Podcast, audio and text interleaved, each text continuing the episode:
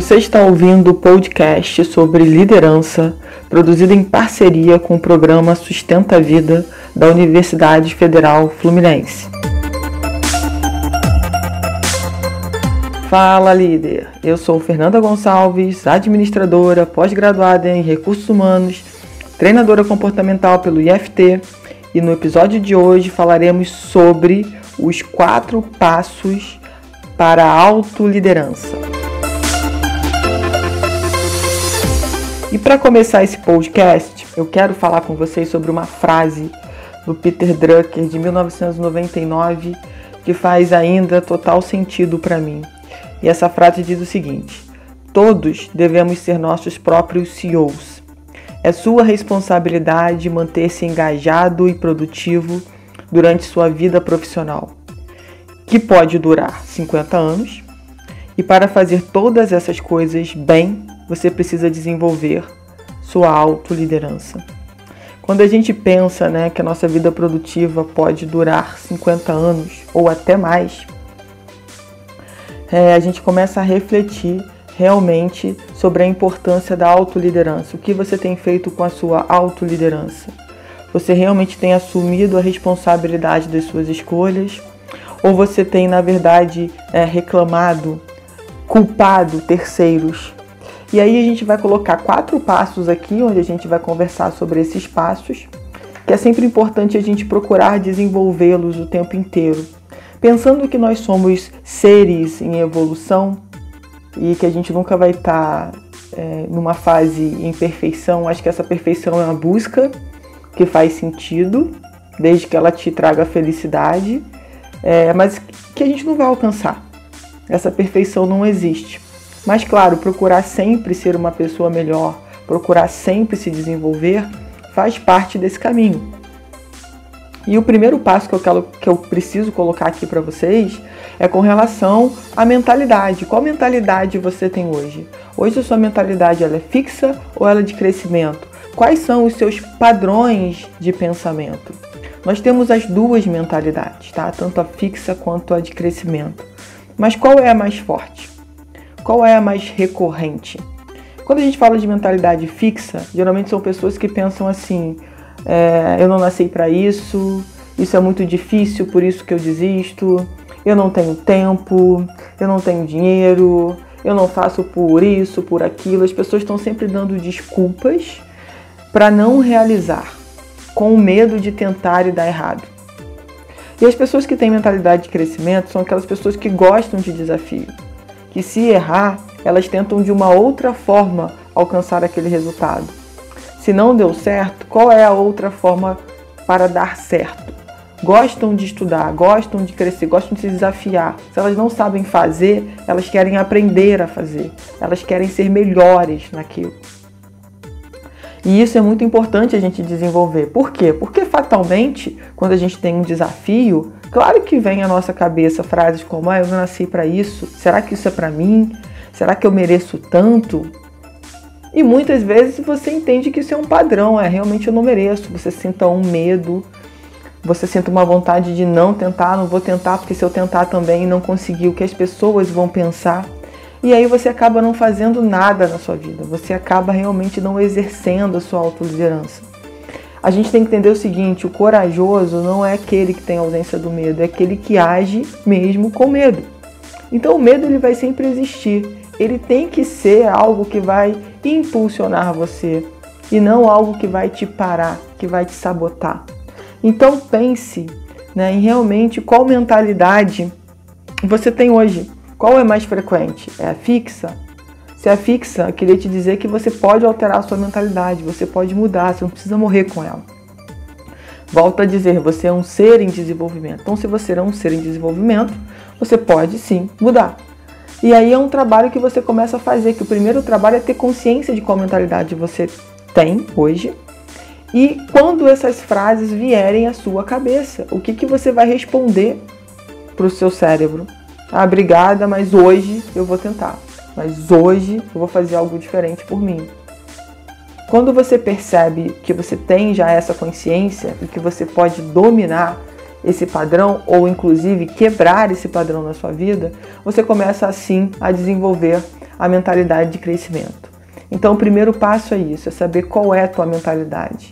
Independente de qual você tenha, você precisa sempre, aí é uma frase bíblica, né? Orar e vigiar tempo inteiro, porque não é porque você hoje tem uma mentalidade de crescimento que você vai ter sempre, ela vai ser o seu padrão de mentalidade.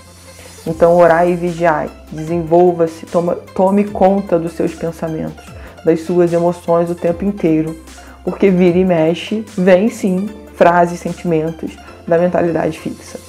Passo 2, a importância do autoconhecimento. Nós passamos muito tempo da nossa vida julgando o outro, é, querendo que o outro mude, que o outro seja do nosso jeito, tem que ser do meu jeito. Se for para ser, tem que ser do meu jeito.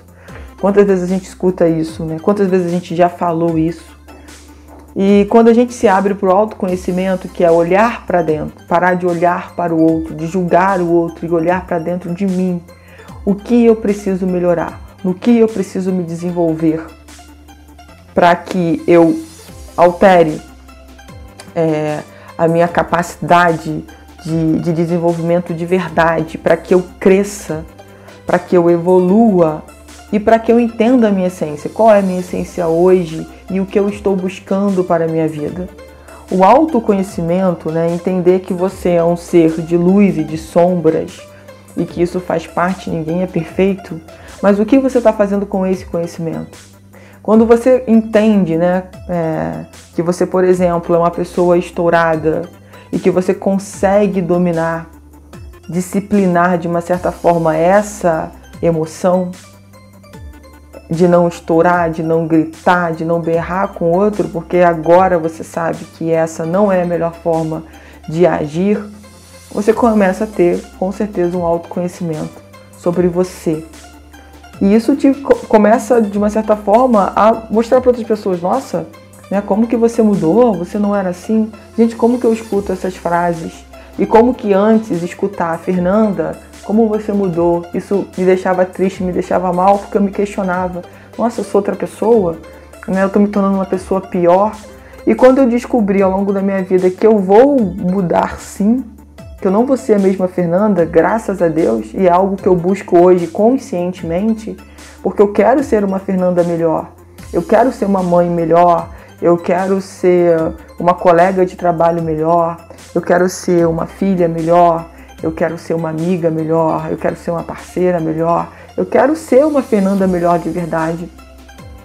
E para isso eu preciso me permitir autoconhecer e de querer sim mudar, de querer sim fazer as alterações que são necessárias para o meu crescimento. E quando você toma é, essa consciência, fica muito mais fácil, porque quando o outro disser para você, nossa, como que você mudou? Aí você fala, é, eu sou um ser em evolução, eu estou buscando a minha felicidade, eu estou buscando o que faz sentido para mim, eu estou buscando o que, o que realmente está dentro do meu propósito de vida. E isso faz total diferença, porque essa mudança, essa alteração, muitas vezes no seu comportamento, na sua fisiologia, demonstra para as pessoas é, de verdade que você está mudando e provavelmente o outro começa a mudar com o seu incentivo.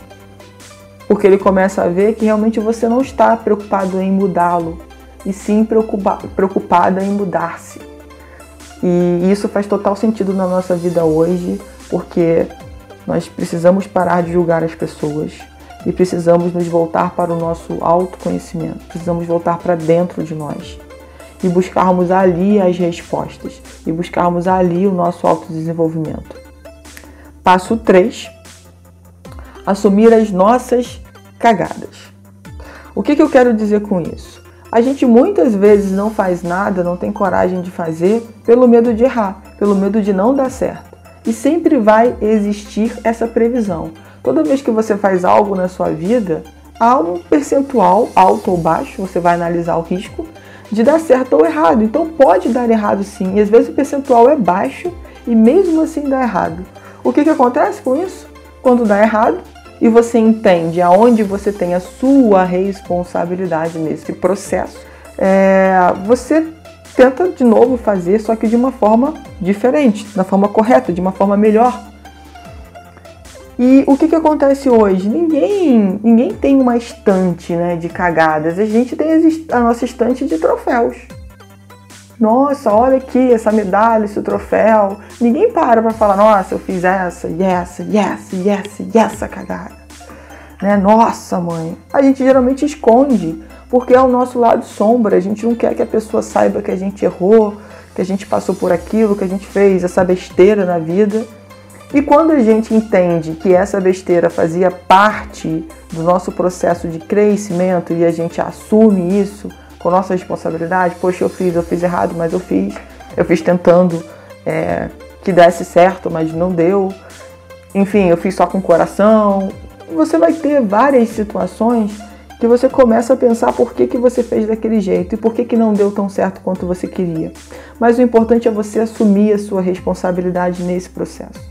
Porque muitas vezes as pessoas fazem o quê? De novo, a mesma coisa de querer mudar terceiros, eu quero culpar um terceiro. Eu quero culpar algo que não deu certo na minha vida. Eu preciso colocar a culpa em alguém. Muitas vezes você se sente um profissional frustrado porque você tem três, quatro filhos e aí você não dá conta de tudo. Então, ah, eu sou essa bosta de profissional porque eu tenho que dedicar muito tempo à minha família. Você começa a inventar é, historinhas para ter certeza de que, para na verdade formalizar, né? Realmente eu sou um pobre coitado, eu sou uma vítima. E quando você muda esse perfil, não, peraí, eu não sou uma vítima, eu sou autorresponsável pelas minhas escolhas, eu cometi esse erro e aí como é que eu continuo a minha vida é, melhorando, né? E não responsabilizando, por exemplo, o exemplo que eu acabei de falar, os meus filhos sobre o meu insucesso profissional. Talvez o meu insucesso profissional seja porque eu não estou no meu propósito de vida de verdade. Talvez esteja na hora de eu parar para pensar sobre esse assunto e parar de culpar filhos, parar de culpar marido, esposas, irmãos, enfim, olhar para mim e realmente falar: nossa, não deu certo dessa vez, não foi legal, olha a cagada. Eu acho que uma das coisas que a gente precisa fazer dentro desse passo 3 é de uma certa forma parar né, de se culpar tem gente que quando vê que cometeu um erro, é, se culpa muito, se fecha, entra numa concha, entra numa vibe ruim, como, poxa, eu não poderia ter errado, eu não poderia ter cometido esse erro. Gente, se liberta disso. Se liberta dessa autocrítica. Se liberta desse peso. Não faz sentido isso. Aí você nunca vai aprender. Você nunca vai estar, tá, na verdade, é, querendo errar de novo, porque o seu medo de novo de se autopunir de se fechar, né, de ficar recluso, de não querer falar com ninguém, isso não vai resolver nada. Então entenda que assumir, entender que você vai errar e como você vai lidar com esse erro também é super importante, vai fazer de você com certeza uma, com a sua liderança, com a sua autoliderança muito mais desenvolvida. E para fechar o passo 4, é fazer um planejamento de como que você vai desenvolver isso tudo, como que você vai buscar os três passos anteriores, como que você vai desenvolver esses três passos anteriores. E, gente, é um dia de cada vez, sabe? É um passo de cada vez. Eu não me transformo, eu não viro a Mulher Maravilha, que nem é o nosso objetivo, né? É, do dia para noite. Eu não sou uma pessoa melhor do dia para noite. Existe uma caminhada, existe um processo de amadurecimento. E aí eu preciso entender o seguinte: qual é o primeiro passo que eu preciso ter, por exemplo, com relação à minha mentalidade? O que eu preciso fazer? O que eu preciso buscar para o meu autoconhecimento? O que, que eu preciso buscar para de verdade assumir os meus erros, ser mais responsável, ser mais responsável pelos meus erros? Como eu faço isso? E aí eu deixo uma dica que eu falo sempre muito sobre isso. Eu acho importante falar é, de novo nesse podcast é o seguinte: Busque pessoas que vão te ajudar. Busque pessoas que te inspiram, que vão te ajudar nesse caminho. Para de ficar dentro da sua concha e achar que você consegue resolver tudo. Que você é a Coca-Cola do deserto, que você dá conta de tudo. Deixa eu te falar, a gente não dá conta de tudo. A gente precisa aprender tá, a separar as situações e entender que quando eu busco a ajuda do outro, eu posso com certeza alcançar esse meu objetivo muito, muito, muito. Não diria é, que seria algo assim muito mais rápido, não. A rapidez nem sempre é boa, dependendo do processo que a gente está. Mas com certeza a gente vai conseguir é, atingir esse objetivo de verdade. Porque muitas vezes a gente tenta sozinho, ah, eu vou começar, sei lá, vou começar a me autodesenvolver, vou buscar uns cursos online ali, gratuito, eu vou. Gente, não tem problema nenhum em você buscar as informações online gratuitas, acho super ótimo. A questão é, não adianta você iniciar um processo é, sem ter, na verdade, uma clareza de por que, que você está fazendo. E aí quando você entra, por exemplo, é, no mundo Google lá, ou no mundo YouTube, que você, você tem um milhão de coisas, um milhão de informações. Será que qual é a informação ali que vai de verdade trazer conhecimento para você? Talvez você só vá sentar é, na frente do teu computador ou na frente do teu celular e não vai resolver nada e vai ficar andando em círculos. Então busque profissionais de verdade que vão te ajudar nessa caminhada. Para de achar que sozinho você vai conseguir. Para pensar no seguinte, quantos você tem agora? Quais são os resultados que você alcançou? Se você não se transformar, se você não buscar essa mudança, você não vai alcançar novos resultados. Busque profissionais que possam te ajudar nessa caminhada, ou pessoas que possam te ajudar nessa caminhada. Mas não deixe é, se auto-sabotar ou, enfim, se auto-enganar, achar que está tudo bem, que a vida é isso mesmo.